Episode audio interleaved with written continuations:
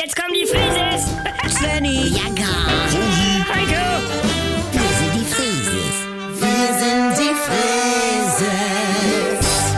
oh, leg doch mal das Handy weg. Guck mal, Oma hat mir ein Foto von Ingeborg geschickt, aus dem Rätz. Wie? Moin Leute. Moin. Sie ist doch in Paris wegen Dianas Todestag und sollte ja noch ein Selfie von Ingeborg machen in der Drehtür, wo Ah, Diana auch yes. drin war, von dem Video. Ja, einfach nochmal die Anteilnahme zeigen. Das ist das, Heiko. Ich war damals bei uns in der Küche und hatte mir gerade einen Toast mit Heringssalat gemacht und dachte noch, wie bescheuert. Ja. Wir haben doch noch von der kalten Platte, hatten wir ja noch, Ja. weil Onkel Herbert uns das mitgegeben hatte von seinem Betriebsjubiläum. Er war ja bei Schenker, Aber- 25 Jahre, Logistik. Ja, also, Heiko. Es ist doch verrückt, Ja. dass ich das noch alles weiß. Ja, das weiß ja jeder, wo er war, als Lady Di starb. Ja, pf, wo warst du denn?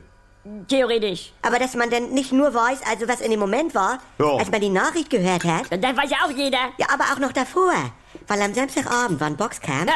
von Axel Schulz im Fernsehen in der Eule Das- und ich musste Mutti da abholen. Und dann kam das in die Nachrichten Sonntag früh. Ich denk, der Kampf war Samstagabend. Kennst auch deine Oma, das zog sich. Auf jeden Fall.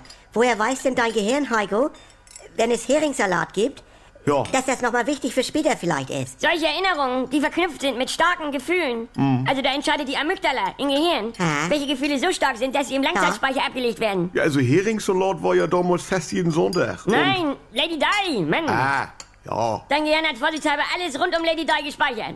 Du meinst, wenn ich jetzt bei T-Home der Pferdeflüsterer aufnehme, Meinetwegen, ja. dann ist ja vorne immer noch irgendwas von den Gilmore Girls drauf oder der Rest von so einem Krombacher Sport. Ja, dann weiß das Unterbewusstsein ja sofort, oh, das nehme ich mal lieber ganz von vorne Ja, mit. wie VPS, dann hast du aber alles mit drauf. Hier im Und Mauerfall habe ich gerade einen Mofa-Führerschein gemacht. Ja. Oder als wir Papst wurden, Aha. habe ich in Bombay gerade 4000 Tonnen Stangenei verplombt. Ja. Und da sagte das nämlich einer, hey, you German, you are Pope. Ja, aber- Äh, oder hier Boris, Leute, das weiß ja auch noch jeder. mal ehrlich. waren ja live dabei.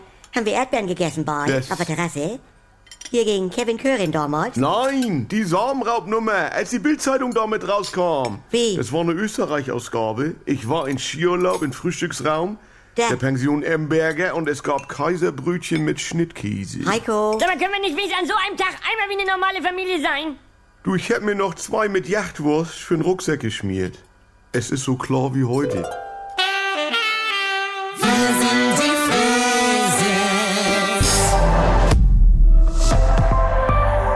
Wir erzählen euch ein Märchen.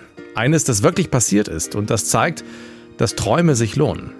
Vor genau 20 Jahren hat Werder Bremen Unmögliches wahrgemacht. Ailton versucht den Grundschuss und trifft. Es geht ja alles. Das wird nicht nur ein Werder-Sieg, das wird eine Demontage des FC Bayern München. Werder wurde Meister und Pokalsieger. Und diese unglaubliche Saison erzählen wir in Echtzeit nach. Jeden Mittwoch gibt es eine neue Folge mit den Helden von damals. Hier ist Ayrton, Kugelblitz.